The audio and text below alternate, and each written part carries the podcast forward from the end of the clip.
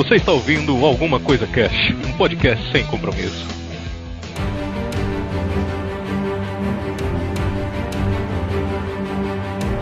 Olá, senhoras e senhores, aqui é o Vinícius Hidalgo e hoje vamos falar do herói saindo da caverna. Não, peraí, eu acho que esse não é o mesmo mito que eu estudei, não? Puta, eu estudei o errado, eu estudei o mito da caverna, mano. Que também tem a ver, hein, mas nós falamos isso aí no meio do programa. Aqui é o Raul e o maior jornada do herói é um bêbado tem que chegar na própria casa. Mas não, mas o bêbado ele tem o santo. O santo sempre ajuda. O herói não tem. Não, ou tem, ou tem né? O herói tem um mentor. Tem, tem um mentor. E o mentor do bêbado é a cachaça. O mentor do bêbado é a cachaça. Isso é bom, hein? E o castelo é o boteco, ele tem que chegar lá. O dragão é a mulher que fica atrás e dá umas pauladas nele pra ele deixar de ser vagabundo. Aqui é o Febrini e o Thanos passa pela jornada do herói. Oh! Caralho, mano. Thanos! E É, rapaz, morreu? no final ele, ele tem. morreu Não, vezes. É, ah, só morre com formiga no cu. meu Deus do céu. Até assustei aqui agora. Muito bem, estamos aqui reunidos para falar daquele, do monomito. Não é, eu não confundi com o mito da caverna. o monomito, a jornada do Heroes, a jornada do herói de que foi compilada, né, por Joseph Campbell, mas tem toda uma história por trás e as, os vários estágios e a gente vai falar dessa coisa linda e maravilhosa que está até hoje nos filmes. É uma parada clichê. É, falar agora no programa, programa Leibe. É, e eu jurava que a hora que ele falou assim, monomito, não confunda com, jurava que você ia falar aerolito. Aerolito de mar. Não confunda com Monolito. Pirulito. pirulito. Não confunda monomito com pirulito. Pirulito. Pirulito.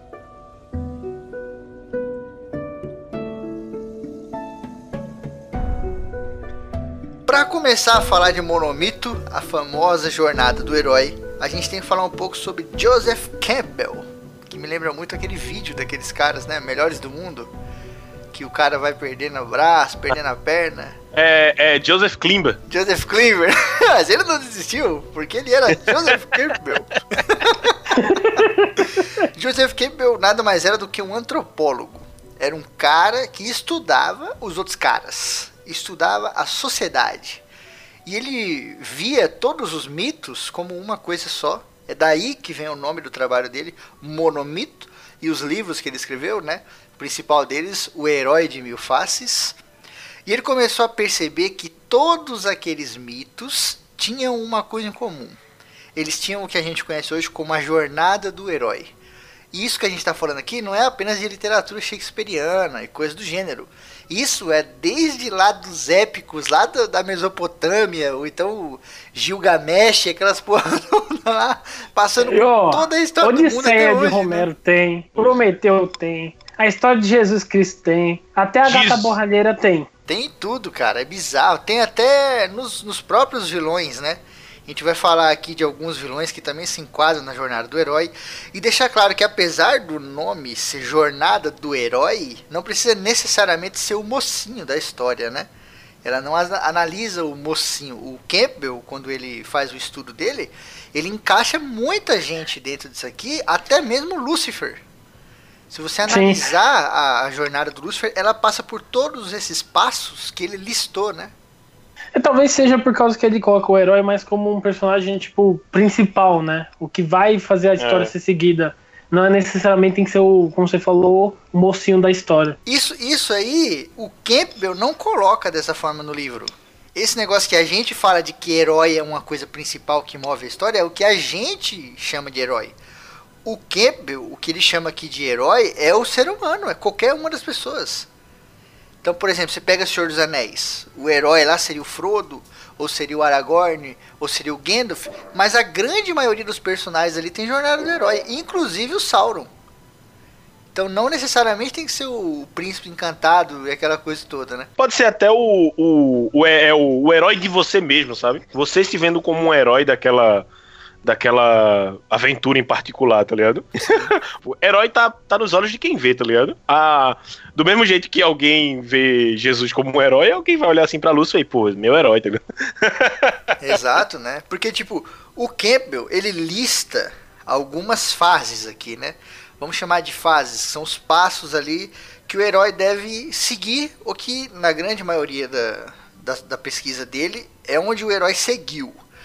É interessante falar também que isso aqui, cara, todas as histórias do mundo tem. E não é porque o autor forçou a barra, é porque isso aqui acontece, é do ser humano. Isso aqui vem de dentro da pessoa. Por exemplo, estamos aqui no mês especial do Poder da Flor. Eu escrevi o Poder da Flor, tal, bonitinho, não sei o que. Nem tava nem pensando em porra de Jornada do Herói. Quando eu terminei que eu li o bagulho, eu falei, maldito Joseph Campbell. ele conseguiu, parece que ele entrou na minha mente e falou: Você vai fazer os 12 passos. Você não vai saber, mas você vai fazer. cara é um filho da puta, né, velho? Por quê? Porque isso é intrínseco ao ser humano. A jornada do herói, o monomito, ele fala da nossa vida.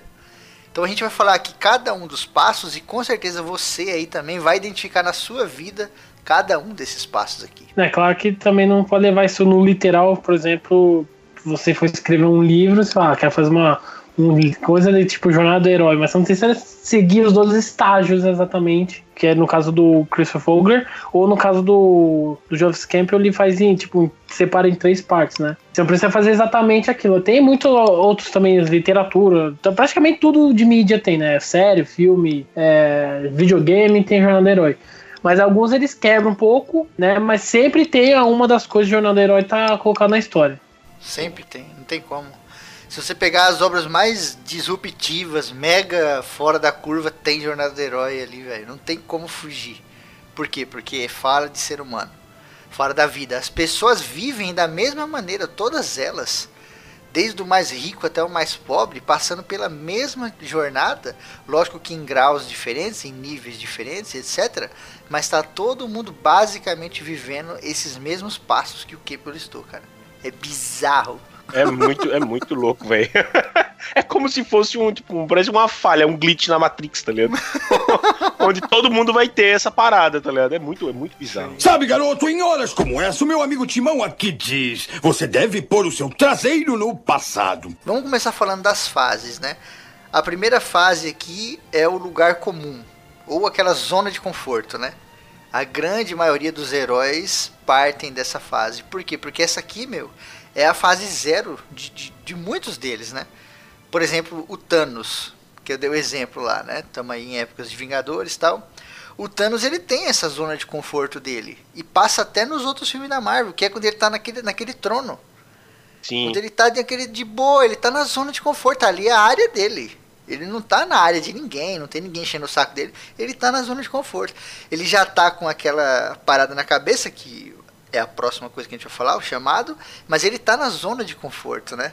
E putz, como, como é bom ficar na zona de conforto, né, cara? Você não quer saber de porra nenhuma, né? Quem não quer, quem não quer ficar sempre na zona de conforto, né? É, é tanto que o, o Bilbo nem queria sair, né? Tiveram que praticamente puxar ele de, com força pra ele querer sair de lá.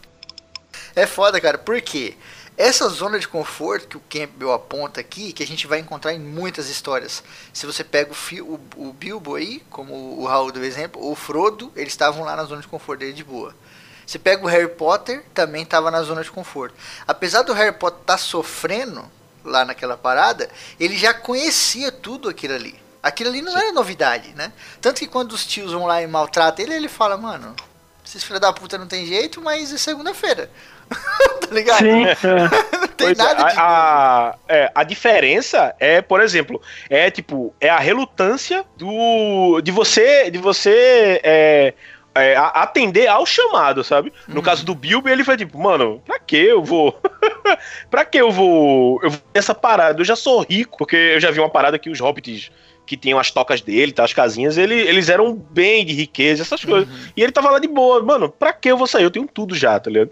Enquanto no Harry Potter, né, o, o, o, o Harry Potter, né, ele, ele tá naquela situação merda, mas como o Febrinho disse, é o lugar comum, porque ele já conhece todo mundo, ele tem o lugar dele e tal. E, tipo, ele fica no mundo dos sonhos, vamos dizer assim. E aí chega o, o Hagrid falando, e aí, man, tu é um bruxo, vamos embora. E ele fala, vamos agora. ele fala, foda-se, vamos embora. É louco, porque você vê que mesmo na zona de conforto tem uma, uma diferença ali de personagem a personagem, né? Como é a gente mesmo. Tem, tem uma galera que tá na zona de conforto que faz de tudo para não sair dali, não quer que aconteça problema. E ela se blinda. Ela faz várias jogadas e várias coisas. E tem gente não, que só fica suave. O cara fica de boa e fala, mano, tô de boa. Não, não imagina que daqui a pouco vai dar algum chamado, porque a vida é assim, né?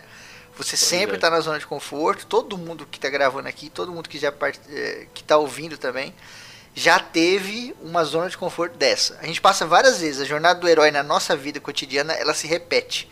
É um ciclo infinito e vai continuar acontecendo até o dia da nossa morte.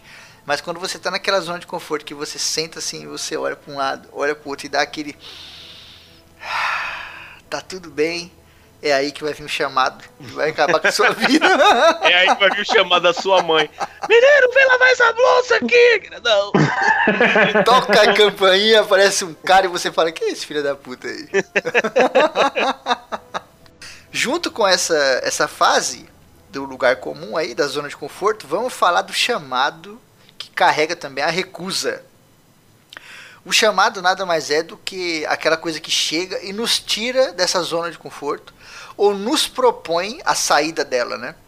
Puxando Thanos de novo para exemplificar, o chamado é, muitas vezes vem de fora, como Gandalf, Dumbledore, Hagrid, a porra toda, mas às vezes é um chamado interno. O chamado que tira o Thanos daquela porra é o chamado interno, né? É quando ele fala, cara, precisa ajudar o universo, precisa matar metade das pessoas para que o universo fique numa boa. Ele tem um chamado interno. O, o, da mesma forma, o Clube da Luta. Clube da Luta tá o cara lá, numa boa, né? O magrinho lá, esqueci o nome dele. E aí vem o Tyler Durden, que na verdade é ele mesmo. Então é um chamado próprio também, né?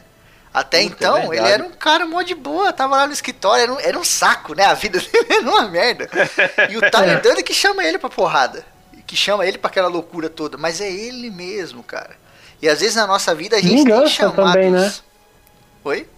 Motivo de vingança também, é um chamado interno, né? É, o chamado interno pode ter vários motivos. Às vezes você tem um motivo de injustiça. O, o motivo do, do Thanos é um motivo de justiça. Ele não quer matar ali metade do universo por vingança. É. Ele quer pra poder falar, meu, eu tenho que fazer isso aqui pro bem de todo Ah, mundo. Ele, ele diz no filme, tá ligado? Que tipo, ele, ele pede desculpas à, à Feiticeira Escarlate. Mano, nada disso é pessoal, tá? Foi mal aí, mas não é pessoal. E ela, filha da puta. é, cara. É foda. E você vê que aqui, nesse chamado, meu, todo mundo tem. Todas as histórias têm. No Poder da Flor, isso não é spoiler, né? É a primeira, primeira frase do livro. Você tem o Montesquieu, que é um personagem lá que vem chamar o Rex Pra fazer alguma parada. O Rex Tujos acabou de voltar pra zona de conforto. Por quê? Porque essa jornada do herói é um ciclo, né? Que se repete e a vida do personagem ali é uma vida que já vem acontecendo há muito tempo. Então ele já tá vivendo muita coisa. E geralmente esse chamado vem de um erro. Geralmente acontece um erro. No Poder da Flor existe um banquete lá dos caçadores que eles fazem um festejo para comemorar o fim dos vampiros. E o Rex Studios, que é o personagem principal, desde o começo fala: vai dar merda essa porra aí, não faz isso aí não. E a galera faz do mesmo jeito e dá merda, e ele tem que resolver a merda que dá. No Senhor dos Anéis, o Gandalf comete um erro ao deixar o anel com o Bilbo, né? Ele vê o Bilbo com o anel, fica invisível, hahaha, ele fala: ah, é um anel mágico aí, mas não é nada. Errou, né? Era um anel de poder ou um anel. Um anel fodão e depois ele o volta. anel né? dos anéis, Agora, né? mancada, mancada de Mitrandia aí, hein? O cara fuderoso. Galadriel aperta a mão dele, pô, mano, firmeza. E ele olha pro anel e. Ah, isso é só mais um item mágico qualquer, tá ligado? Item mágico nível 5. Le- Level 5 aí. Dá mais dois de vida e não dá mais nada. É, tá ligado? 5 de furtividade, tá, tá tranquilo. Aí ele vai embora. Mano, É, Caralho. é igual as Aí 10 aqueles anel do tipo, diabo jogo que de tem tantos dados assim que vai até embaixo, você não consegue nem ler, tá ligado? Tu lembra um jogo de videogame quando alguém pega um, um item que é muito poderoso, tipo no Sky, e não sabe o que, que é e joga no chão? Tá ligado? Ah, não vou precisar disso aqui. E tu vai embora, tá ligado? Tanto que depois ele volta todo louco, né? Cara suada, cabelo na cara. Keep it secret, keep it safe. Tá maluco ali, porque ele falou, fudeu, né, cara? Cometi um erro fuderoso aqui, né? No Matrix também. Matrix tem a mesma coisa. O Neo tá lá na zona de conforto, naquele escritório, naquela porra, não sei o quê. Existe um erro. Qual que é o erro? O erro da própria Matrix, né? De deixar os caras hackear, entrar e tirar as pessoas que eles desejam tirar lá de dentro. Então, através dessa parada, ele tem um chamado, que é o chamado lá do Morfeu lá. Ou é Orfeu no filme? Morfeu, né? Com M. Orfe- ah, é os dois. Pode ser Orfeu, acho que no português é Orfeu e no inglês é Morfeu. Não. Que Não. e inglês? Porra, é essa, cara? maluco. Dois nomes diferentes. O nome desse cara em inglês é José e brasileiro é É. Antônio. Ah, isso existe mesmo. José Joseph fez isso mesmo. Não, mas enfim, mas não é. É Morfeu e Morfeu. Morfeu. ah, o nó do caralho. É, tá no mesmo esquema e aí ele tem um chamado. E muitas vezes, logo após esse chamado, a gente tem a recusa. Que é uma das partes que eu mais gosto, tá ligado? É, Que, é- que acontece muito rápido, né? Tipo, você quer ir? Não, não quero. Ah, mas vai ter cerveja, então vamos. Tá geladinha? Mas é louco Geladinho. porque essa recusa, cara, ela fala muito da gente. Porque, ó, a gente tá na nossa vida, no nosso lugar de conforto, né? No nosso lugar comum. Vem um chamado, a gente não quer sair do lugar comum. A gente quer, não, mano, ficar de boa tal. Mas, puta, a- o, o chamado é nobre. É, geralmente o chamado, ele não pode ser recusado. Ele vem assim, e às vezes você nem percebe que ele chega. Por exemplo, uma personagem que de uma história totalmente disruptiva, que é Game of Thrones. Uma personagem que é totalmente jornada do herói ali, cara. O Keppel deve estar rindo lá no, no inferno, sei lá onde é que ele tá. É a Arya Stark. E a Arya Stark, ela vai pra jornada do herói sem nem perceber, cara. Ela tá na zona de conforto, ela tem um chamado, aquela viagem toda, ela tem a recusa, ela tem o mentor, ela tem o presente, que é aquela espada dela. O mentor é aquele maluco Círio Forel, que fica, né? E também é aquele cara, esqueci o nome dele, Hagar, uma coisa assim, que é um cara que tem que troca o rosto, né? Ele é tipo um shapeshifter lá. No livro tem, não sei se na série tem. E tem, mano, tem tudo. Tem os testes, tem aliados, tem a morte lá, a crise. No livro ela fica cega, vai pra uma cidade lá na puta que pariu e, e não se chama mais área, se chama ninguém. E ela abandona tudo e tal, e ela não pode nem lembrar do, do passado dela. E depois tem aproximação, crise, o caralho, tesouro, e agora ela tá onde ela tá aí na série. Não vou falar aqui pra quem não viu ainda, mas né?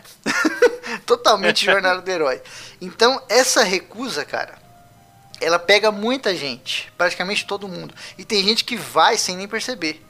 E um- uma parada interessante dessa recusa é que ela, ela fala muito do medo que a gente tem, às vezes, de ser até bom, velho. Porque, por exemplo, se- vamos pegar um exemplo que o Wilde. O Wilde tá lá na casa dele. Chega um cara e fala assim, Wilde, eu vou te chamar aqui pra fazer uma parada e você tem a chance de ser o cara mais generoso do mundo. O Wilde para pra pensar e fala, mano, pra eu ser o cara mais generoso do mundo, eu vou ter que abrir mão de tanta coisa egoísta, pessoal que eu tenho, que me é, que me é cara, que eu gosto de ter isso. Eu, eu também tenho o direito de ter um pouquinho de egoísmo pra mim, né? Então dá ah, aquele o medo. na Wilde virou gente. Scrooge agora. É, todo mundo, todo mundo tem, filho. Todo mundo. E você fica com medo. Da mesma maneira, a coragem. O cara te chama pra ser o cara mais corajoso do mundo, você fala, cara, o medo, ele é importante pra mim.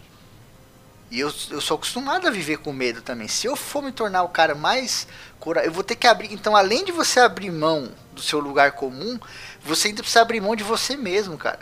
Porque grande parte dessa recusa também é aquela desconfiança inicial de que você vai mudar durante a jornada. E a gente não quer, até biologicamente falando, o nosso corpo não quer mudar, né? Ele quer a mesma E- coisa do mesmo jeito sempre. É. Você, você nunca vai saber o que vai o que vai ter à frente, sabe? Essa você, porra, se você é chamado para ser o, o, cara mais corajoso do mundo, né? Ou, ou, tipo, porque você tem que matar o dragão, você fica, porra, mas é, eu me conheço agora como eu tô, e eu sei que eu não posso, sabe? eu não Sim. posso matar o dragão, ou então, ou então, tipo, eu não posso deixar minha casa por motivos X, Y, N, tá ligado? Que tanto faz no, no, no é, de frente com o, o, o chamado, né? Da aventura, o a, a, toda a questão e você tá naquela, naquela, naquela ansiedade, naquele medo, você tá naquela incerteza foda, tá ligado? De o que é que vai acontecer. Porque, cara, ninguém gosta de perder o controle também da, da, da coisa, tá ligado? Quando vem o chamado, você você sabe que se você pisar fora do, do lugar comum, tudo vai ser incerto. E, e incerteza pro ser humano é uma, é uma merda, tá ligado? Exato, né, cara? Isso é muito doido. E tem algumas histórias onde essa recusa ela, ela permanece ao lado do personagem. Um exemplo clássico é o Senhor dos Anéis, né? O Frodo ele tem a recusa inicial e durante a jornada toda ele sempre fica falando: Mano, eu sou um bosta, sou só um hobbit. Ele uhum. tem aquela recusa o tempo todo. Outro exemplo é Moisés. Moisés recebe ali o chamado de Deus, fica lá em choque e fala: Puta que pariu. Deus, tá? Quem sou eu, velho? Sou um cara uhum. qualquer aqui. E aí tem toda aquela história de que talvez ele fosse gago e coisa do gênero. E ele fala, mano, não consigo, não posso e não vou. E ele vai, mano. E mesmo com o cajado lá de Deus e com Deus no ombro do cara, o cara continua repetindo, mano, não sei, não sei se sou eu não, velho. Não vou conseguir não, tá ligado? Porque uhum. a gente muitas vezes é assim, né? Muitas vezes você sai e você fica com medo e fala, caralho, velho, eu não vou conseguir. É, então, isso daí também tem muito a ver também com o, o escolhido, né? Tem muita essa coisa de quando, ah, você é o escolhido, aí a pessoa sempre fica, não, peraí, eu não posso ser escolhido, tá ligado? Pau no cu de escolhido. E, é, então, aí tem, ele sempre coloca, não todos os, os, materiais, mas muito coloca isso aí, né, do escolhido, e ele sempre coloca essa coisa de até uma motivação pro próprio mentor ou chamado fazer ele vir para fazer alguma coisa, né? Ó, mas tá aí, mano. Rapidão. O, quando, se o, me, o mentor chega pro cara e fala, você é o escolhido, mancada, velho. Imagina a pressão do cara. Já bota pra... mano. Olha, só pra você saber, você é o escolhido, tá ligado, né? Não, pô, como assim? É, sim, vamos embora. Pega essa espada e vai lá. Se vira, né, cara? Se é vira foda. aí pra conseguir essa uhum. porra aí. é foda, cara. Mas é maneiro perceber como a gente na vida também é assim. Você tá de boa, vem um problema, que seria o chamado, geralmente de um erro, às vezes é nosso, às vezes não, e tem essa recusa inicial. Tem essa recusa, mas aí muitas vezes a gente não recusa e aí é onde se inicia a porra toda, né? A gente tem sempre ali duas coisas que andam muito juntas. Uma delas é o mentor. Em todas as histórias tem o um mentor, o velho barbudo aí, que a Kel até me zoou no outro programa lá. Você tem no Senhor dos Anéis o Gandalf, você tem no Obi-Wan Kenobi no Star Wars. Kenobi, exatamente. Você tem o Hagrid e o Dumbledore lá no Harry Potter, né? Sim. Então, todas, todas elas têm. No Clube da Luta você tem o Tyler Durden. O mentor do, do carinha lá do Clube da Luta, me foge o nome, é ele mesmo, cara. Olha que foda. Muito maneiro, né? O cara meio que deu o, o Chuck Paranil que deu uma volta no Campbell, mas depois do Campbell puxou ele pelo saco. e falou: Você tá querendo fugir? Venha! Olha aqui, filha da Ninguém foi. A área tem o Círio Forel lá, que a gente deu exemplo. Mano, tem sempre um mentor que vem em cima. O Thanos tem um mentor, inclusive o pai do Thanos nas HQs se chama mentor. pra dizer como a porra da jornada do cara. Né? Por isso que aquele filme da Marvel é tão foda, porque é a jornada do herói com o vilão. É muito maneiro isso. O próprio Anakin, que depois se torna o Darth Vader, ele tem os mentores ali, cara. Os, os Jedi mais fodidos daquela época lá, né? e não escuta ninguém. não escuta ninguém, dá uma merda e todo mundo sabe a história. Famoso teimosinho. É, então. É uma jornada de um vilão, né? E depois no final, estão no rabo. Não, não se, um. se, você, se você pensar, ele. Tipo, ele tinha os mentores lá, ele tinha o Qui-Gon e... É Qui-Gon né? O, que era até o Liam é. Uhum. Qui-Gon e, e, o, e um mentor em, em, em, Ascensão, né? Que era o Obi-Wan Kenobi. Só que ele escolhe o mentor do mal, que ele vai pro Palpatine. Aí ele... É. ele vira Cifizeira, Cifileibe. Exato, né, cara? Por isso que a jornada do herói não se trata só de mocinho, tá ligado?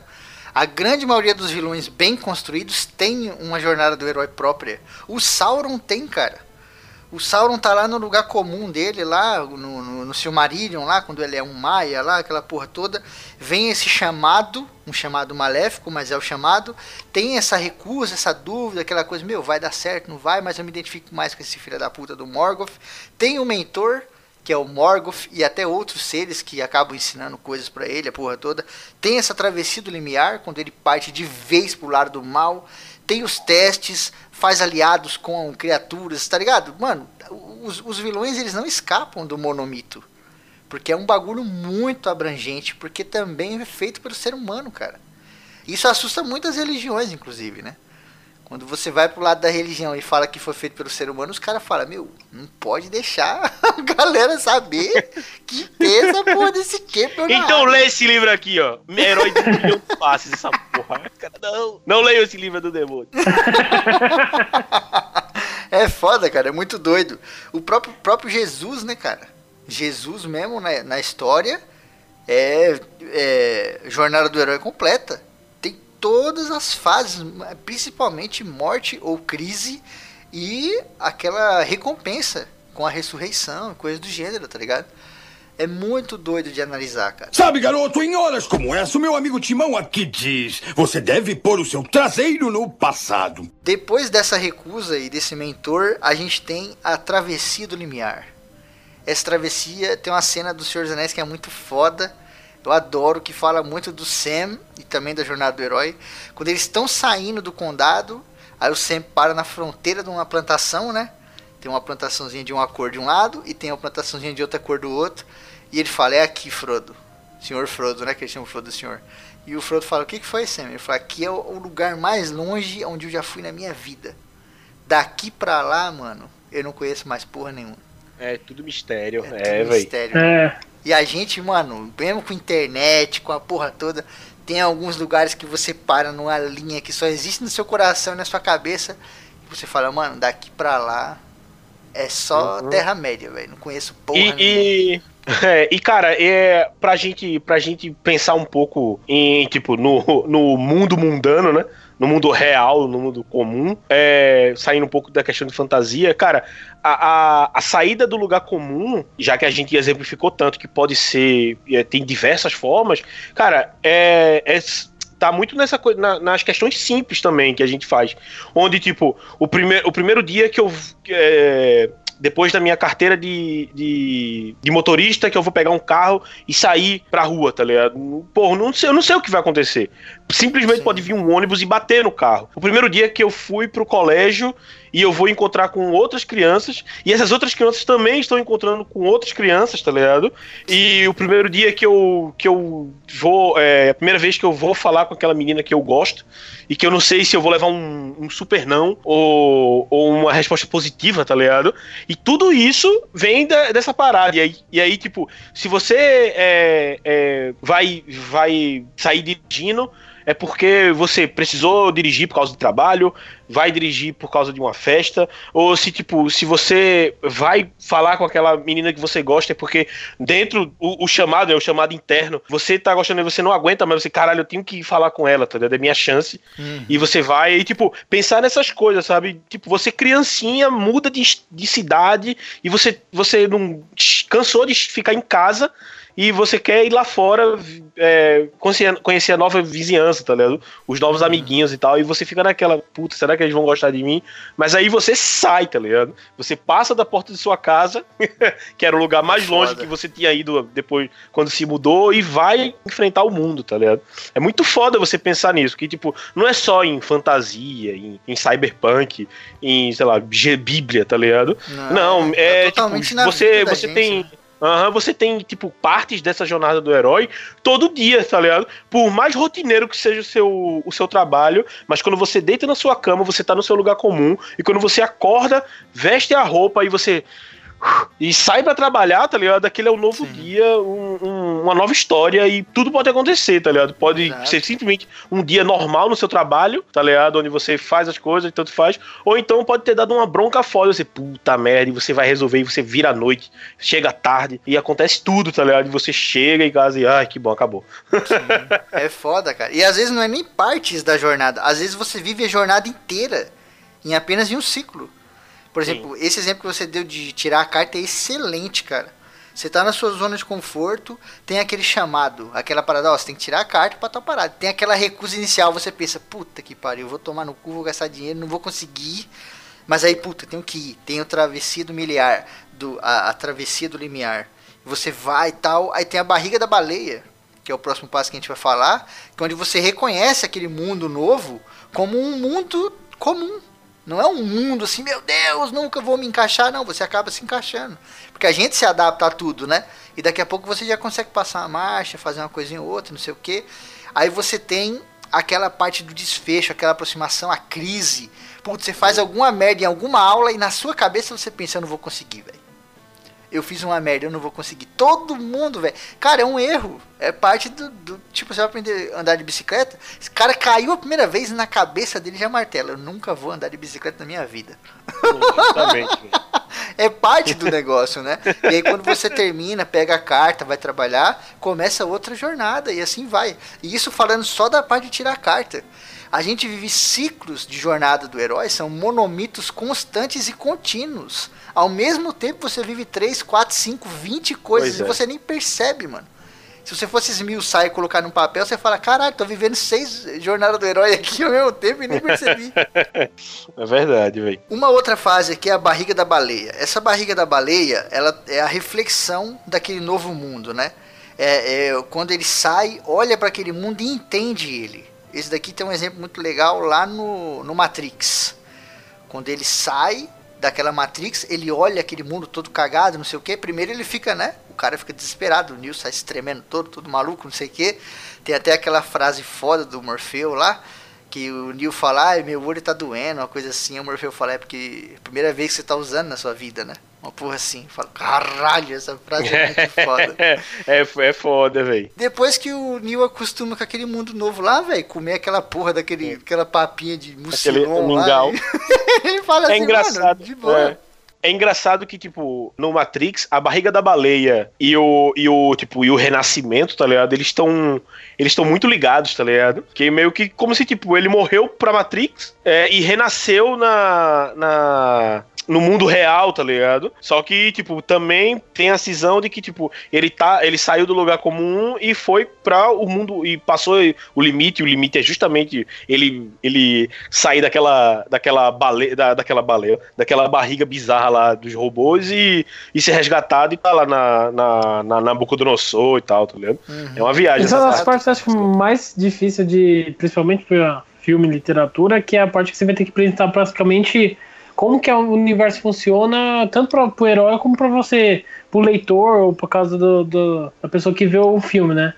Que aí você vai apresentar praticamente tudo que vai ter, né, pra frente, tipo, qual vão ser os inimigos, qual vão ser os aliados, qual que é as coisas que ele vai ter que aprender, né, por exemplo, aquela, aquele momento no próprio Matrix mesmo, que ele coloca aquele disco para ele aprender Kung Fu, né, e aí ele aprende com o Gifu e tem toda aquela apresentação, por exemplo, naquela sala branca que o Morfeu mostra para ele. E, cara, é, é, muito bom isso aí, porque é aí que você com, começa a, a trabalhar como que vai ser tudo daqui para frente, né? Sim, cara, é muito doido. E essa barriga da baleia, essa parte aí da travessia do limiar, é justamente aonde o cara percebe que ele vai mudar.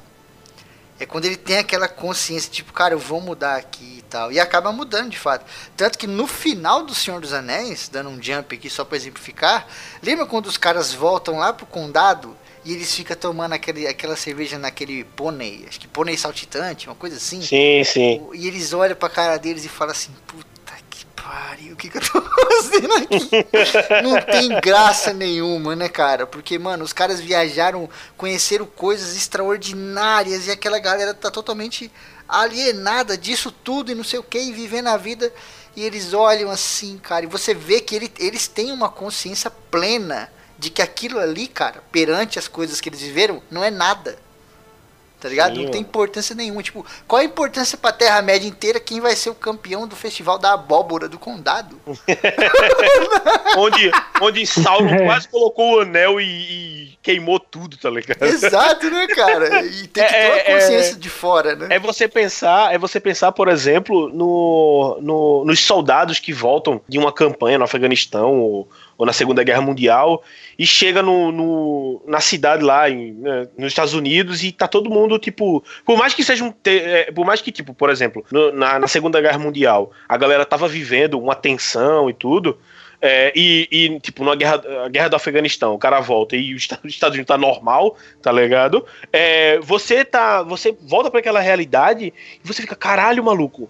Vocês não sabem, vocês não têm ideia do que eu passei, tá ligado? É como se todo mundo fosse uma criança ali e você tá tentando é, Sabe viver uma vida normal. isso? Ah. Não sei se vocês viram, é o Ponte de Espiões, que até o Tom, na parte de Tom Hanks ele faz até uma rima visual, né? Hum, Que é com a parte que ele, na- quando ele tá lá em outro país, na, acho que se não me engano na Alemanha, né? Que ele tá na, na mudança lá da, de Berlim. Ele vê um, o muro de Berlim, alguém tentando atravessar e tomando tiro, né? Logo mais pro final, ele tá no momento que ele tá no metrô, ele tá olhando pela janela e ele vê crianças subindo uma cerca e faz essa rima visual do que a mudança que ele vê, né? De percepção de qu- quanto ele sofreu lá que tipo, é, ele lembra totalmente desse momento, né? Quando tem esse momento que ele vê pela janela. Exato, Sim. cara. É muito doido. Por quê? Porque é a visão de fora, né? Quem tá dentro da ilha nunca vê a ilha de, de maneira completa. Para você ver a ilha toda de maneira completa, você tem que estar lá no meio do oceano, olhar ela de fora. E aí você vê, olha que legal a ilha. Ali tem uma parte mais baixa, ali tem uma montanha. tem uma- Mas quem tá lá na praia não tem a menor ideia de que está acontecendo. É. E é geralmente assim, o Neil, por exemplo, quando ele sai, que ele vê aquele muro todo, aquela trama gigante, aquela porra, ele fala, caralho, velho, eu tava lá no meu escritório me achando fodão e não sei o quê, e o que eu fazia, mano, nem importa, né? não era nem de verdade, tá ligado? É essa consciência, cara, isso faz parte da travessia do limiar. Isso a gente também vive na vida. Quando você faz uma parada assim, que você vai lá explorar e tal, você olha pra trás e fala: caralho, bicho, como eu demorei tanto tempo pra aprender uma língua nova. Ou como eu fiquei tantos anos sem ver tal filme, né? O tipo, nossa, velho, eu demorei tantos anos pra ler esse livro e o livro é tão foda. Sei lá, o cara leu O Pequeno Príncipe agora. Tem essa consciência, né? De tipo, puta que pariu, cara. Olha como eu demorei pra ler. Então o que, que ele faz? Ele faz as outras pessoas não passarem por isso também, né? Chega na molecada, na- nos mais novos, no primo, na prima e fala: Meu, lê essa porra aqui. Lê Sim. porque eu só li com 30 anos. É uma consciência É. muito doida, cara. Aham. É, mudança de percepção total, né, cara? Sabe, garoto, em horas como essa, o meu amigo Timão aqui diz: você deve pôr o seu traseiro no passado. Depois da barriga da baleia aqui, dessa travessia, começa a parte das provações ou dos testes, né? Geralmente nessa parte dos testes é onde você encontra certos inimigos menores, mas não deixam de ser inimigos, e também alguns aliados. Isso aqui, cara, é totalmente. to- todos os jogos de RPG que você puder imaginar tem sempre essa farm. porra. É, exatamente. Aí É o o, farm. o- a história do Conan, lá do Schwarzenegger, é totalmente jornada do herói, velho. Tá lá ele lá na roda lá, que é um lugar comum, a gente já falou no começo que não precisa ser um lugar bom, né? O Harry Potter, o lugar comum dele, por exemplo, era péssimo. Tem o chamado, tem a recusa, aquele medo por Crow e não sei o que, tem o mentor, tem toda essa parte da travessia do limiar, tem essa barriga da baleia, da consciência e tal, e tem esses aliados, né? Que é quando ele conhece aquele malucão ladrão lá, esqueci o nome dele. Aquele baixinho. É o, Sa é o Sabotai, acho que é o nome dele, é? Subotai, Que é o- Subotai. Que ele tem um bigodinho, um mó e bonitinho, né? conhece aquela guerreira foda, né, cara? Aquela guerreira É. que tem uma lança e tal. Então, meu, a grande maioria das paradas tem isso. E a gente também. Como a gente tá fazendo aqui no programa, sempre trazendo o exemplo para a vida real, né? Quando você vai por esses desafios, cara, por exemplo, a menina que foi lá tirar a carta e passou por essa barriga da baleia, essa consciência, etc., ela ainda não tirou a carta, ela tá no processo, porque a gente tá no teste aqui ela faz um monte de aliados e inimigos, porque lá na autoescola ela conhece muita gente que vai ajudar ela. Que vai dar um conselho, que vai falar uma coisa, que... e também vai conhecer muita gente filha da puta. Por quê? Porque o mundo é assim, velho. O mundo lá fora é cheio de aliados e inimigos. Lugar Meu maior inimigo aliado- foi a baliza. O único lugar onde não tem aliado nem inimigo é no sofá da sua casa. Quando você ainda não passou desse limiar, tá ligado? Sim. Quando você ainda não decidiu ir lá tirar a carta. Por exemplo, o Simba. O Simba é totalmente jornada do herói. Tá lá no lugar de conforto, tem aquele chamado, que a gente já falou aqui que nem sempre é um chamado bom, às vezes tem um chamado desgraçado, aquela coisa, né? Nesse caso aqui o chamado do cinza do Simba é o Scar, falando, meu irmão, vaza, vaza, eu vou te matar. ele tem aquela primeira recusa, né? Que ele fala, mano, não vou ser rei mesmo, sou um bosta, meu pai morreu, que se foda. E aí tem a parte das mentorias. Quem são os mentores dele? Timão e Pumba. E é justamente isso aí, com melhores Timão mentores. e Pumba, né? Que ele tem a travessia do limiar, que ele conhece um mundo novo. Lá nesse mundo novo ele passa pela barriga da baleia e começa a entender o mundo. Quando tem a travessia do, do limiar, você não entende só o mundo novo, você entende o seu próprio mundo passado, né? E você olha ele de fora e fala: caralho, velho, olha como isso aqui tá errado. E aí nessa parte dos testes é onde tem aliados. Tá lá a Nala, tá lá o macaco lá, o Rafik. Rafik. Tá lá um monte de gente pra ajudar e ao mesmo tempo tem os inimigos também. Que é a galera do Scar e aquelas três hienas que são personagens maravilhosos. Aquele Ed lá é o melhor, que, que é meio doido, assim, né? É o Dunga, é o Dunga das, das hienas. Tem hora que o Scar pergunta um bagulho. Vocês estão achando que eu sou idiota, alguma coisa assim? E ele vai na sua cabeça que sim. Assim, Ele, mano, aham. O, o, Aí, tipo, o Mufasa também, né? nele ele, não, não, não, não. É, o Mufasa também, acho que o Mufasa chega lá quando eles vão atacar o Simba, né? As hienas estão atacando o Simba. O Mufasa chega, pega os três assim, põe no chão com a pata só e segura os três e fala: Vocês sabiam que era meu, meu filho? Aí eles: Não, lógico que não. Aí, Ed, eu sabia sim. Filha da puta! Ah, cara, então, tipo, a parte de testes, aliados, inimigos, sempre vai ter na nossa vida, velho. Sempre vai ter. E muitas vezes nessa parte aqui, a gente resgata aliados que a gente já tinha, né? A gente resgata coisas que a gente já tinha. Muitas vezes os aliados são nós mesmos, né? Querendo ou não, lá no Clube da Luta, o Tyler Durden, ele acaba se, se tornando um aliado do maluco. Apesar do final ter aquela disrupção toda e tal, ele acaba se tornando um aliado, que puxa o cara pra fora daquele bagulho também. Porque o cara era um merda, né? O Edward Norton lá era um bosta. Ficava lá no escritório, acho que o chefe dele falava um monte de merda pra ele e ele ficava quieto, né? É. Umas coisas assim. Não, e, e, tipo, a parada dele é que, tipo, ele, foda-se. é, a, a- ele, tava, ele tava num super ostracismo, o chefe dele botava pra fuder, e, e, tipo, e meio que as frustrações ele descontava em mobiliar a casa, tá ligado? Que é o que ele fala. Ele gastava muito tempo olhando revista e fazendo o, o- toda a questão da mobília da casa, colocando os móveis, móveis fodas de não sei da onde, a- ajeitando o contraste de cor nisso aqui, que ele viu na revista de arquitetura, e, e era isso, tá ligado? Que até o Tyler Durden ele fala essa questão dessa questão consumista, onde tipo você você pega o dinheiro que você não pode gastar e gasta com coisa que você não precisa, tá ligado? E tipo Sim. você fica virando um escravo de você mesmo nessa nessa roda, tá ligado? Tem até um pouco de arrogância no negócio, né? O Simba mesmo, ele tinha um pouco disso, não sei se vocês lembram. Quando Sim, ele tava com a Nala ele é lá demais, no começo, ele, ah, eu vou ser o rei, caralho. Eu vou ser o rei fodão, e canta música, e zoa com aqueles azul lá, e não sei o quê. Mas depois ele falou, opa, não é bem assim, né? No Poder da Flor, o Rex Studios, ele é um pouco arrogante também. Ele é um pouco arrogante, tra- tem um pouquinho dessa parada tal. Mas lógico, não vou falar aqui pra não dar spoiler. Mas também é mostrado isso. o Wilde terminou de ler ontem, tá maluco. Ai, caralho. A gente tem aqui uma outra fase que se chama aproximação ou encontro com a deusa. Essa parte aqui é o conflito com aquele inimigo diferenciado. E aqui a gente pode puxar um milhão de coisas também para exemplificar, mas tem dois aqui que eu gosto muito. Um são vários, que são todos os filmes do Van Damme. Quando ele chega pra lutar com aquele cara foda e aquele cara dá um pau nele, né? Geralmente o cara dá um cacete nele ali, ele perde, aí ele vai lá, tem que treinar de novo, ele aprende lá alguns cinco pontos que explode o coração e depois ele volta e tal. E a outra parte que eu gosto muito aqui dessa é aproximação. forte de coração que esse? É Kill Bill, rapaz. Ah, sim, foi só Relaxa. uma zoeira. Relaxa, velho. O bicho ficou revoltado. Não, mexe no filme. Não mexe no meu filme. Não, vai tomar tapa na cara, rapaz. Ei, caralho. O outro que eu gosto muito é o Pantera Negra.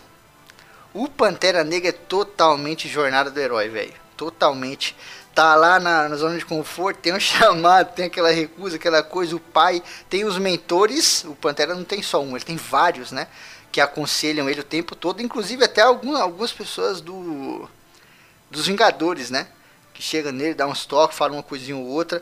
Tem aquela travessia do limiar, que para ele não era normal nem ser o Pantera Negra e nem dar tanta bola assim pro mundo lá fora. Tem a consciência, reflexão, aliados, aquela porra toda. E tem um encontro com a deusa quando ele encontra aquele maluco que é o vilão.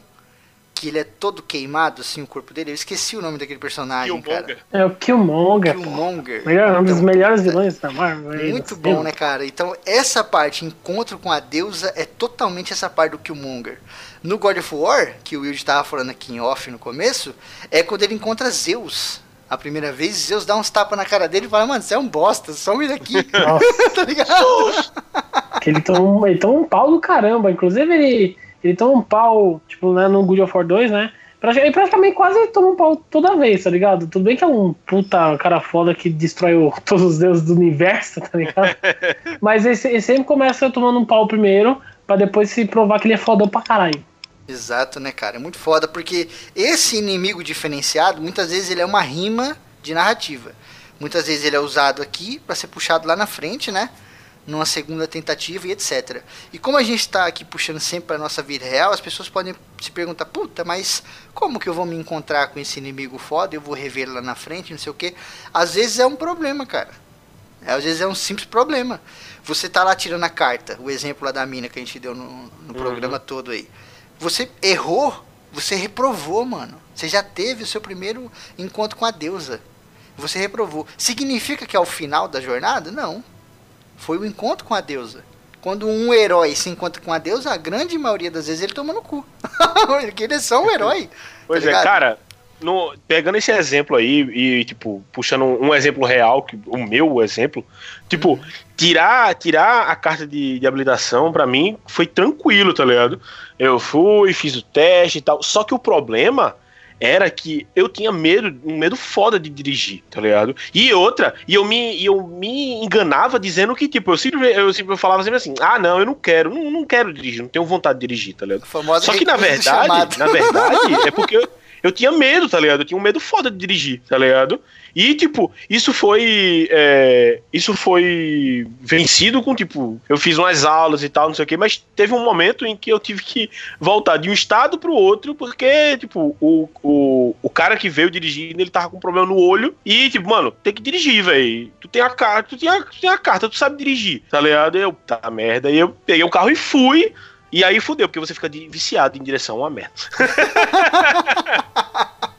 Como os caras ficam viciados em aventura, muitos, muitos heróis aí, né? Ou em porradaria, tá aí o Tyler Durden lá e o Edward Norton pra falar sobre isso. Os caras É. não conseguem parar com o bagulho, né?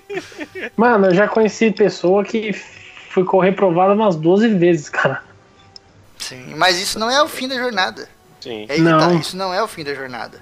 Você pode ir de novo, você pode tentar de novo, e esse tombo faz parte. Você vai andar de bicicleta, você caiu. É a sua aproximação com o inimigo mais fudido. Qual que é o pior inimigo quando você tá numa bicicleta? Só você e ela andando numa rua.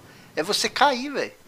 Uhum. Porque o prêmio é você chegar, andar, ficar maneiro. Então o seu pior inimigo é esse. E quando você cai, não significa que você não pode aprender a andar.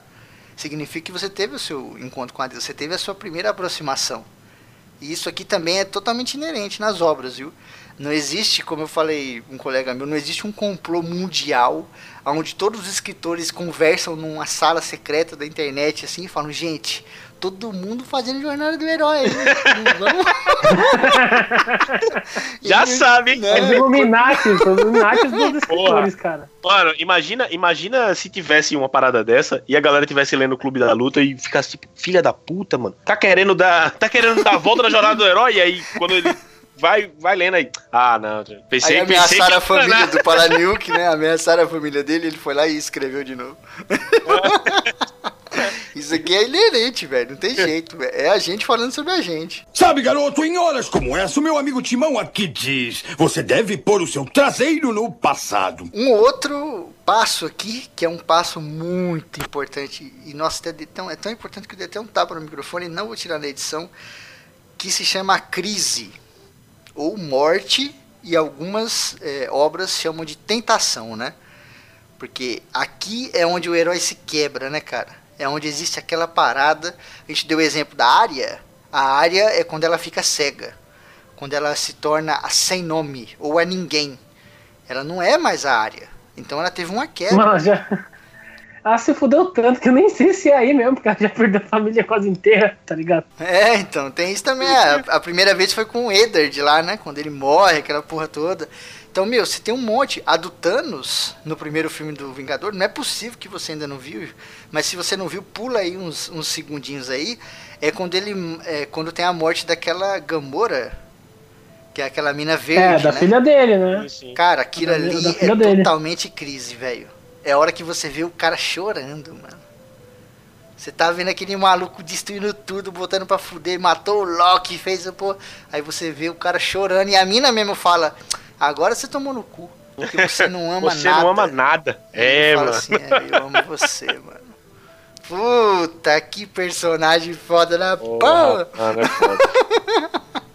O Neo mesmo, ele tem várias dessas crises, né? Tem várias, mas acho que a principal mesmo é quando ele toma aquele tiro lá, né? Que ele tá pra morrer. Que aí ele vem e volta e ele consegue ver a Matrix, aquela porra toda. Mas quando ele toma aquele tiro que ele vai morrer, eu falei, primeira vez que eu vi, eu lembro até hoje, eu falei assim, ah, agora fodeu. Porque o cara que a Matrix era- acabou. eu falei, o cara que era o foda não é o foda, acabou de morrer. Então, o Gandalf. O Gandalf tem toda uma jornada do herói. E a parte da crise, morte ou tentação dele, é quando ele cai, velho. Quando ele cai lá com o Balrog. Aí você fala, mano, a primeira vez que eu li, eu chorei, velho. Eu era moleque, eu chorei. Eu falei, caralho, mataram o velho, mano. Como assim? Véi. Mais No respeito Star Wars, por exemplo, é quando o, o, o- ele descobre que o Darth Vader é o pai, ele perde a mão. Exato, né, cara? É muito foda. E até do próprio Anakin Skywalker. Quando ele tá naquele, naquela cena que ele tá pegando fogo, lembra? Que ele tá lutando com o Obi-Wan e ele começa a pegar fogo, assim, acho que eles estão num vulcão, sei lá. Tá um lutando com o outro, acho que o Obi-Wan arranca as pernas dele, arranca os braços dele, uma coisa assim. E ele tá isso queimando aí. já, né? Puta, aquele ali é é higher ground. assim. Que é tipo metalúrgico. Exato.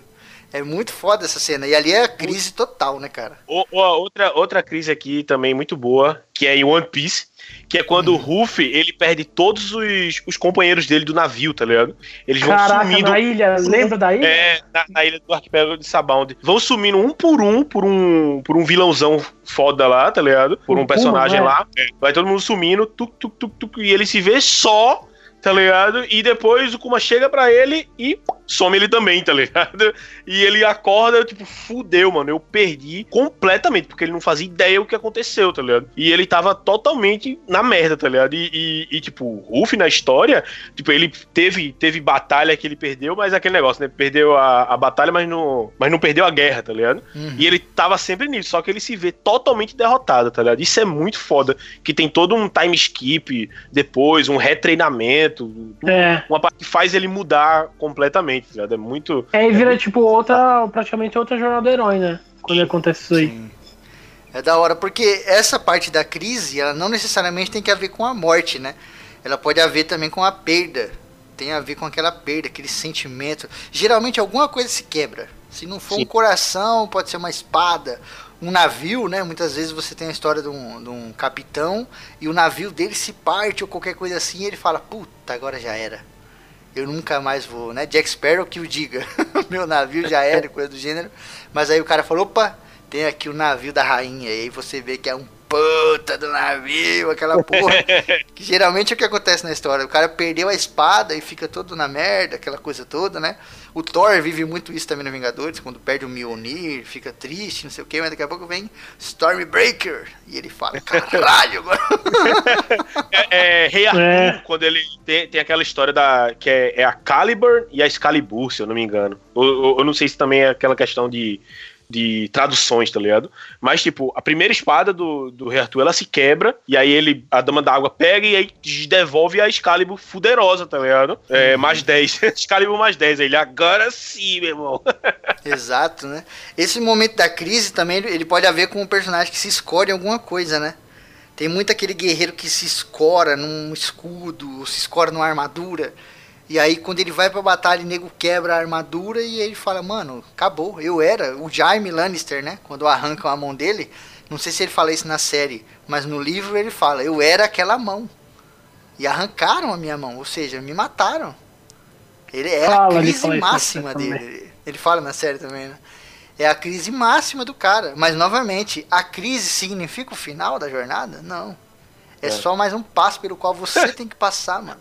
Eita, aí, eu me lembrei agora, velho, esse negócio de, tipo, perder as coisas e tal. E, é, esse aprendizado não serve muito pra Shiryu. Shiryu do Cavaleiro Zodíaco.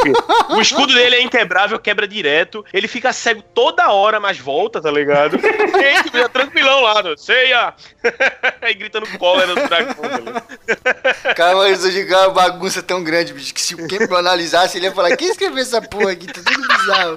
Esse, esse aí, esse aí não tá na mesa dos escritores pra falar, ó, a história do. é, tem que fazer o, o Jornada do Herói, hein? Esse aí falou, nem fudendo. Olha, Shiryu. Mano, tem um- uma mina lá de máscara do cabelo verde, esqueci o nome dela. Ela é uma das principais. Como que é?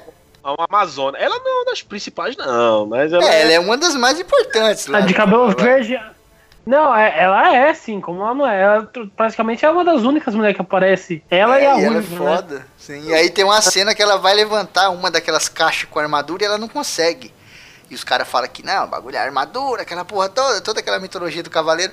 Aí tem uma hora lá na frente, em outra saga, que ela precisa levar e ela pega como se fosse uma cesta de laranja, o bagulho e leva. E eu falei, mano, o roteirista tá maluco? A crise acabou, tá ligado? A crise acabou. A crise era só uma marolinha, acabou, O acabou. cara tomou um saque e esqueceu que não dava pra levantar o bagulho, velho.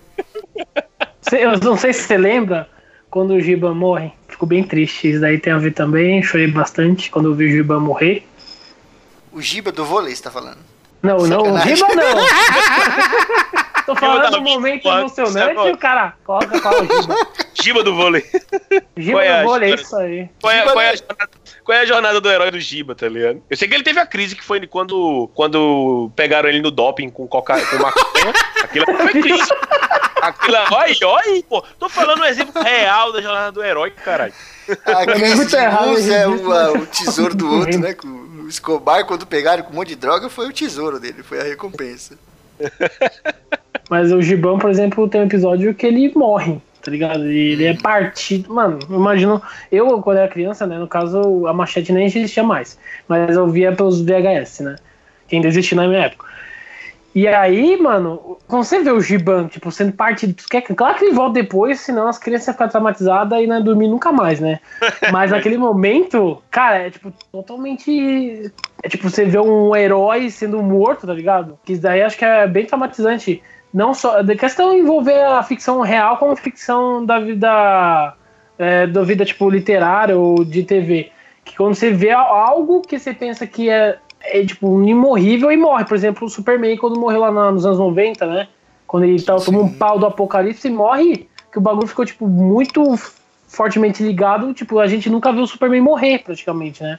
E aí, quando Exato. tem aquele momento dele morrendo, você fica, caraca, tipo, se ele consegue, se ele morre, imagina qualquer um pode morrer também, né? Sim, cara, é muito doido. E só pra não ficar em perdas e mortes, você tem também aqui a parte da tentação, que às vezes envolve traição, onde, por onde passa o Judas, né?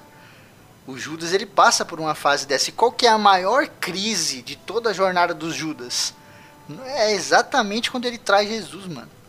Porque o cara fica na merda, velho. Ele fica naquela bad do caralho e ele fala, mano, nunca conheci um bagulho pior do que esse. A crise de Lúcifer, quando ele é mandado pro inferno, né? Que ele tá lá de boa, aquela coisa toda, ele vê, não sei o que, bababá. Quando ele é mandado pro inferno, ele fala, caralho, agora me, me fuderam. Até então, o que eu passei aí falando que, ai, meu pai não dá atenção pra mim, só dá atenção pra humanidade, não sei o que, não foi nada comparado a isso aqui, né, velho? Agora eu perdi minhas asas, queimei minha, minha pele, saiu um chifre da minha cabeça. Puta merda. Exato. O Aragorn também tem uma crise muito parecida com aquela crise que tem o Pantera. Que o Aragorn tem várias crises, né? O, o Senhor dos Anéis ele é tão bizarro assim que o, o Tolkien repete a jornada do herói várias vezes em vários personagens. Mas uma das crises muito marcantes do Aragorn é quando ele tá lutando com aqueles wargs lá naquela colina e o pé dele, a mão dele fica presa num warg e o warg pula do precipício, né? E ele cai lá e fica naquele cavalo vários, vários, vários dias na merda. No filme é bem rapidinho, mas no livro é muito louco, mano. Tem coisa pra cacete que acontece ali. E ali você vê uma das crises mais profundas do personagem, onde ele quebra total. E ele sempre tem a recusa, né? Puxando a jornada do herói, ele nunca quis ser o rei de Gondor. Ele fala, mano, eu sou um andarilho do caralho, sou um ranger aí, ó. Não quero ser rei de porra nenhuma. Putz, mano, pois é, velho. O Aragorn, o Aragorn tem muito disso, velho. Tô lembrando agora do Senhor dos Anéis, deu uma saudade eu quero assistir. Puta, eu quero reassistir. Sabe, garoto, em horas como essa, o meu amigo Timão aqui diz: você deve pôr o seu traseiro no passado. Depois dessa fase da crise, a gente tem a fase que o Campbell coloca como tesouro, a recompensa, né? Que aqui ele chama de tesouro ou recompensa porque tá ligado com a perda de alguma coisa, né? Como o exemplo que a gente deu lá, o cara perde o navio, mas aí aqui ele consegue um navio mais foda. O cara perde a espada e aqui ele consegue uma espada maior. Ou lá no Thundercats, quando quebrou a espada do Lion, eu era uma criança, velho. Eu tava tomando o meu leite com Todd na frente da televisão, assistindo. Quando quebrou a espada, eu falei: Que? Pode isso? Que porra é Mais um traumatizado, viu? eu falei, como assim, cara? Ali foi a crise. E aí tem toda uma saga pra reconstruir. Quando reconstrói a parada, é o tesouro, mano. É a recompensa. Com o Aragorn, que a gente tava dando um exemplo aqui, tem muitas, mas uma das recompensas é quando ele chega com a espada reforjada lá nos fantasmas e fala: Meu irmão, vocês vão lutar porque eu sou o herdeiro de Gondor. E os fantasmas falam: Você tá doido? O som chegou, caralho. Acho que o fantasma É acho que louco, até até tenta arrepia, matar mano. ele, né? Uma coisa assim, e ele dá uma naquela espada fantasma e o cara fala, eita porra! Tinha dois fantasmas lá no fundo e falou, eita caralho, olha lá! O fantasma batendo no outro. Puta, eu disse que ia voltar, porra. Ah, caralho, não acreditei. Da, do Gandalf, é quando ele volta como branco, né? Tem aquela parte do retorno dele que é muito marcante, mas tem também aquela parte que ele exorciza o Telden. Que ali é ele mostrando de fato que ele é o branco. E o Telden fala: ah, Você não tem poder aqui, mago cinzento. Aí ele tira o bagulho e você fala: Toma, filho da puta! puta, essa cena é muito boa, velho. É um, é um ótimo meme também. You have no power here. E ele tira o. Como aí, Gandalf branco, caralho, nível 100. Eu dei reset nessa porra. É muito foda, cara. E o tesouro, ele tá ligado com a superação da crise. Porque como a gente falou lá, você sai pra tirar carta. Aí você tem um encontro com a deusa, aquela parada, você toma no cu, você reprova. Aí você tem a crise. Não vou conseguir nunca mais, não sei o que. Vou ter que pagar de novo. Quer uma crise pior do que essa? você vai ter que pagar de novo, cara. Lembra Tomou 2019? muito no Puta que pariu. Mas aí quando você supera e você vai lá e consegue o bagulho, você fala, mano, dessa vez eu vou botar pra fuder. E aí você chega confiante. Essa parte do tesouro tem muito a ver com a gente também, né? Você Sim. passa por uma experiência ruim, aí você aprende alguma coisa, você chega mais confiante pra parada. Você fala que nem o Gandalf lá, chegou mu- muito mais confiante do que ele tava antes, porque ele era mó mega power. Tanto que quando ele conversa com Saruman, no livro e no, no filme também mostra, ele sempre conversa de cabeça baixa. Porque o Saruman é o de todas as cores, né? O de muitas cores. O Gandalf é o cinzento, mano. Mas depois que ele vira o branco, ele fala com o Saruman de igual para igual, velho. E nessa parte do, do Telden mesmo, ele fala: Você não me matou, você não vai matar o Telden. E você fala: Caralho, viado, me trandi falando isso. Puta, me trandi, caralho. É foda, velho. Uma das fases aqui é o desfecho. E ele chama de desfecho. A gente tem hoje uma tradução assim de tipo: desfecho é o fim de tudo, né? Não. Desfecho é uma, uma espécie de fim daquele problema específico. Tanto que, por exemplo, o Harry Potter não acaba quando o Voldemort morre. Tem muito mais coisa depois. Senhor dos Anéis, muito menos. quando derruba a torre. No livro, então, puta que pariu. Quando derrubou a torre, queimou o anel, eu vi que tinha 200 páginas, eu falei, tem alguma coisa errada. tem alguma coisa errada nessas 200 páginas. Não é possível, né? No Bilbo também, quando matam Smaug, não acaba ali. Então o desfecho não é o fim de tudo. O desfecho é o fim daquela batalha com o inimigo diferenciado. É quando o Van Damme que apanhou do cara e aí, quando o amigo dele vai lá e morre pro cara, e ele pega aquela toquinha do amigo, né? Ou pega a bandana do amigo e veste e volta, é quando ele mata aquele maluco. Mas a história não acabou ali. Ainda tem um monte de coisa para acontecer, né? No Indiana Jones é, mesmo tijolo, lá. Tijolo não revida. Então ele nunca vai precisar acontecer isso. Muito bom, mas tijolo não revida. no Indiana Jones tem várias, né? A jornada do herói se repete muito ali, porque é muito bem escrito. Mas tem aquela parte do cálice, que ele tá ali, não sei o que, e aí o, o Sean Connery fala pra ele, mano, deixa essa porra pra lá, né, velho? Ele quer pegar o negócio e ele tá quase caindo da mão do cara no precipício, né? E o cara fala, ô Indiana, deixa pra lá, velho. Deixa pra lá que essa porra aí é só um cálice. Ali é uma espécie de desfecho, tá ligado? Por quê? Porque o Indiana Jones ali ele venceu ele mesmo, porque aquele cálice lá, se não me falha a memória, ele tinha um poder sedutor, assim, né? De que a pessoa queria meio que pegar ele para tomar e, e, e ganhava é. poderes lá e tal. Foi o poder, foi, quer dizer, foi o que bebeu o sangue de Cristo, né? Uhum. E é, ele tem um, dá um poder igual a, a da. Que, a tentação é uma coisa que até coloca tanto no dois filmes de Indiana Jones, né? Que no primeiro também, quando eles. A arca perdida, todos os, o pessoal nazista se fode, porque eles tinham a tentação de ficar. querer saber o que, que tinha dentro daquela arca, né? Exato, Todo mundo tem a cara derretida. É muito foda. O, o desfecho que eu gosto muito também é o do Sam do Senhor dos Anéis. O Sam, cara, ele tem uma jornada do herói incrível, assim. Ele é um personagem, mano, eu acho ele mil vezes mais fora do que o, o Frodo e não tem nem como comparar. Tem uma hora que o Frodo cai lá, eles estão quase chegando na porta da montanha, o Frodo cai, velho. E ali é onde o Sam tá na merda também, né? Ele tá tudo fodido e ele fala assim: meu irmão, você não pode andar, então eu vou te carregar. E ele pega e bota o Frodo e ele carrega o Frodo.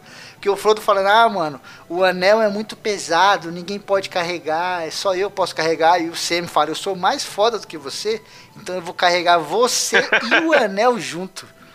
Puta que pariu. E se, mano, se o Sam para ali, acabou. Não tem jornada do herói, porque ela é o fim, né? É a morte. A jornada do herói sem essas fases que o Campbell descreve não é a jornada. Ela é interrompida pela morte tantos personagens do, do Cornwell que o digam. é um personagem mal foda, toma no cu e não volta. Eddard mesmo. O Eddard Stark do Game of Thrones, ele não tem jornada do herói. Por quê? Porque ele morre. É, é interrompido, né, cara? Ele vinha nas linhas ali, ó, lugar comum, recusa do chamado. Quando o Robert Baratheon chega nele e fala assim, mano, você vai lá ser a mão do rei. Ele fala assim, não, velho, não posso. Eu sou só um cara aqui do gelo, mano me deixa aqui de boa, tá ligado? Mas ele, ele já sabe que Porto Real é aquela puta, como vocês da série dizem, King's Landing. É aquela puta corrupção, aquela política. Ele não quer ir, né? Ele fala assim: não, não quero ir. Tem, mano, tem todas as fases, mas chega aqui no final, ele morre. Então não tem mais jornada, tá ligado? Esses caras que conseguem completar a jornada são os caras lembrados no mito do Campbell, né? E quantas pessoas a gente não conheceu na nossa vida que não completou jornada e jornada jornada A ou jornada B, né, cara? Isso ou aquela parada, porque desiste no meio, qualquer coisa do gênero, né? A gente tem uma outra parte aqui que se chama o retorno, também conhecido como elixir, né? Esse elixir aí é porque é aquela parte final, aquela coisa balsâmica, né? Aquela coisa boa, tal, que tem muito a ver com a despedida, que é a despedida da história e dos aliados também, né? A grande maioria das histórias termina assim, os aliados se despedem. Lá na Marvel, lá cada um vai para um canto, cada um vai para um planeta fazer uma coisa. O Guardiões sempre vai embora. Todo final de filme os caras vão embora, depois tem que chamar os caras de novo. Daí falou, ô oh, velho, fica na Terra, vocês só ficam vindo pra cá mesmo nessa porra. no Senhor dos Anéis tem não a dá, aqui no... não é Guardiões da Galáxia. Aqui não é mais Galáxia, aqui é só a Terra, então a gente tem que ficar viajando. Ah, e a Terra tá fora da galáxia, né? Tá fora, não tá mais na, Tá fora da galáxia deles. e aqui é louco porque além dessa despedida, tem o amadurecimento, né? Que é a transformação maior do personagem. Que muitas vezes o personagem até envelhece, né? Quantas jornadas de herói que a gente já viu? A área Stark mesmo. A área, agora, pra quem tá vendo a série, ela tá totalmente mudada, cara. É uma mulher, no ela, livro, ela faz no, sexo. no lá livro com a gente maluco, nunca vai né? saber, né? Porque É, se então. vai ficar velho ou não. Teve muita gente que ficou revoltada, inclusive, com ela fazendo sexo lá e tal, e falando, "Mãe, mas isso aí é a jornada dela. Ela já não é mais a criança. As pessoas não, conhecem, não conseguem, né? Continuar, é, tirar aquela criança dela. Tipo o Harry Potter. O Harry Potter, no final de tudo, ele tá velhinho, mano, com filho. Ele não é mais aquela criança que tava lá embaixo da escada, lá na merda, tá ligado? Pois é. É muito Uhum. maneiro isso, porque tem que ter esse amadurecimento, tem que ter essa, esse aprendizado, cara. Senão é uma lição vazia, tá ligado? Os grandes mitos indianos, os grandes mitos gregos, todos eles têm uma lição no final, velho. Se o herói chega no final e não aprende porra nenhuma, foi uma lição vazia. O próprio Aquiles, que é um cara, mano, é o rei da, da, da arrogância, que o cara era tão foda que ele falava, cara, eu sou tão foda, não adianta nem você querer trocar ideia. No final de tudo, mano, ele se redime. Ele olha e fala assim, carai, bicho, se eu pudesse escolher, talvez eu tinha ficado de boa com você. Tu tá nos braços daquela É, lá de mas Troia. ele não morre? Ele morre, mas ele se redime, né? No final Ah, de é, tudo, sim. ele olha e fala: Puta, cara, eu queria ficar de boa. Não queria tomar no cu. Ao mesmo tempo em que ele tem aquele sonho dele de ser lembrado pra sempre, né? Que ele fica repetindo o tempo todo. Você lembrado pra sempre, aquela porra toda. Mas no final, meu irmão, como dizem os estudiosos aí da morte, ninguém que tá lá no final, lá no, leito de morte, quer trabalhar mais, quer ganhar mais dinheiro, quer comprar um jogo novo, quer ver um filme novo. Todo mundo quer, tipo, mano, queria falar com fulano, queria dar um beijo na minha filha, queria abraçar meu filho, tá ligado? Tem sempre uma parada dessa. Queria falar com meu pai. Tem sempre um negócio desse. Porque esse retorno, esse elixir, mano, ele tem muito a ver com esse, com esse amadurecimento. E quando você amadurece, você quer as coisas mais profundas que a vida pode dar, né, mano? Tanto que uma criança, ela não tá nem aí pra nada. Molecada da internet tóxica pra caralho aí, que eu tô até substituindo a palavra tóxica por arrombados. Esses arrombados aí da internet que é adolescente, esses moleques tão nem aí com nada, velho. Mas aí quando esses moleques crescem, passa por muitas jornadas do herói, ele olha pra trás e fala, puta que pariu, hein, velho. Eu Algum, falei né? isso mesmo.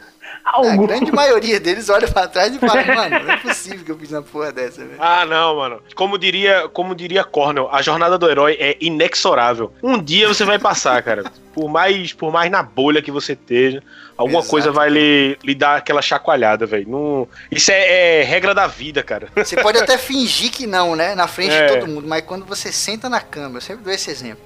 Pega a meia, e aí você vai vestindo o pé, e aí você para um segundo e olha pro chão assim. Naquele um segundo, dentro da sua cabeça, você fala: caralho, o que, que eu tô fazendo? É. Depois você pode voltar o escrotidão a ser arrombado de novo na Aham. internet e o caralho, mas naquela hora, você sabe, cara. O chamado, o chamado tá Que ali. tu é o merda. Tu é o merda. A vontade de rir é grande, mas de chorar é maior. Ah. Tô- Você me acha um cara feliz, mas não sabe como eu estou por dentro. Morrendo por dentro. São sete horas da manhã, eu já fui derrotado umas seis vezes. Essa jornada do herói. Essa jornada do herói é Eu fui foda, derrotado antes de tomar o meu primeiro banho, tá ligado?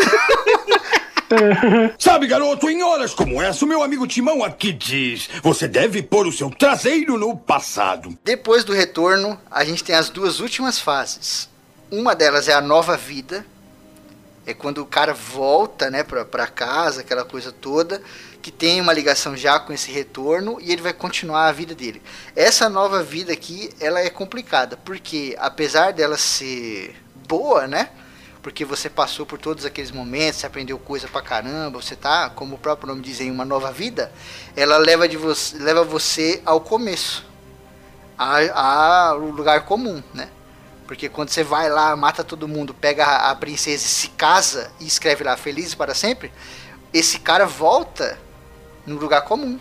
Todo dia acordar do lado da mulher, ir lá, falar com os súditos, os problemas do reino, não sei o que, come, caga, dorme. Aí no outro dia, mesma coisa, não sei o que, porque o cara virou o rei, né, mano? Mesma, então, tipo, esse, esse, esse final aqui da nova vida, ele joga você pro lugar comum. Mas isso é normal, né?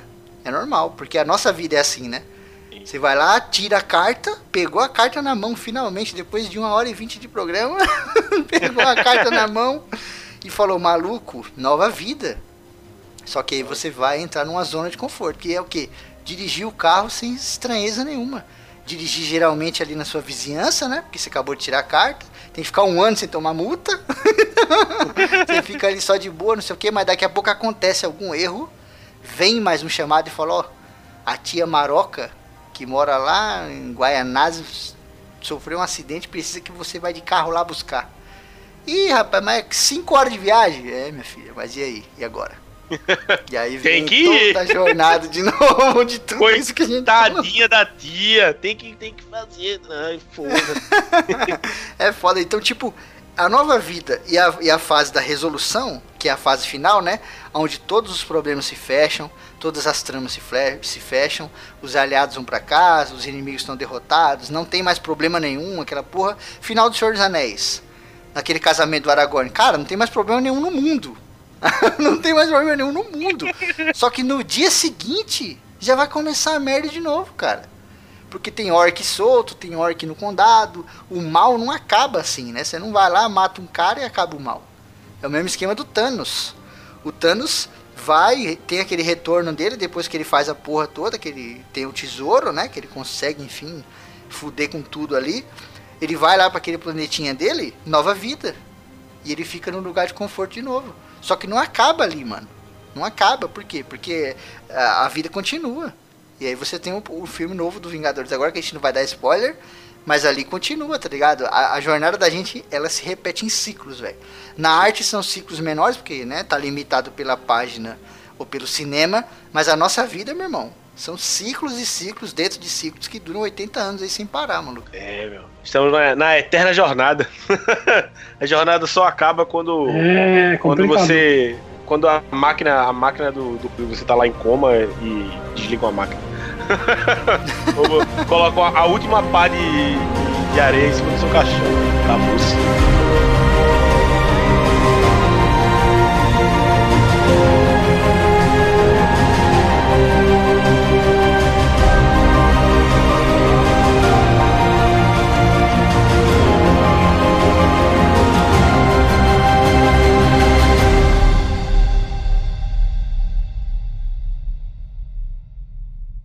E aí galera, aqui é o Febrini, beleza? Maneiro esse programa aí, hein? Papo bom. Seguinte, trazer uma novidade pra vocês aqui, ó. Durante essa semana, é, lá no meu Wattpad, a gente vai pôr o link nas redes sociais e tudo. Vai ser postado as duas primeiras partes do livro O Poder da Flor. Então, né, provavelmente na terça-feira vai ser postada a primeira parte e acho que na sexta-feira vai ser postada a segunda parte. Então fiquem ligados para vocês irem lá e dar uma conferida no começo da história. E lógico, ao longo do mês aí lá no YouTube vai continuar vídeo aí até o final do mês e aqui também vai continuar um monte de podcast. Se você ainda não comprou o livro, seu cartão ainda não virou, espera um pouquinho aí, relaxa, não tem problema nenhum. Compra no final do mês, até o final do mês. Se você tá com o cartão no esquema e dá para comprar meu, vai lá e compra não deixa de, para depois. Você me ajuda, ajuda aqui o ACC e ajuda eu colocar em prática esse projeto de nove anos que eu venho construindo aí há seis anos aqui na Alguma Coisa Cast, né? Então, se você nunca foi padrinho, nunca ajudou com nada, tá aí agora a oportunidade de você ajudar com uma parada maneira, uma parada que de fato vai mudar a minha vida, né? Porque querendo ou não, isso aqui é o começo de um, um grande passo. Então vai lá, cara, tem link aí no post, ou você vai na amazon.com.br e escreve O Poder da Flor.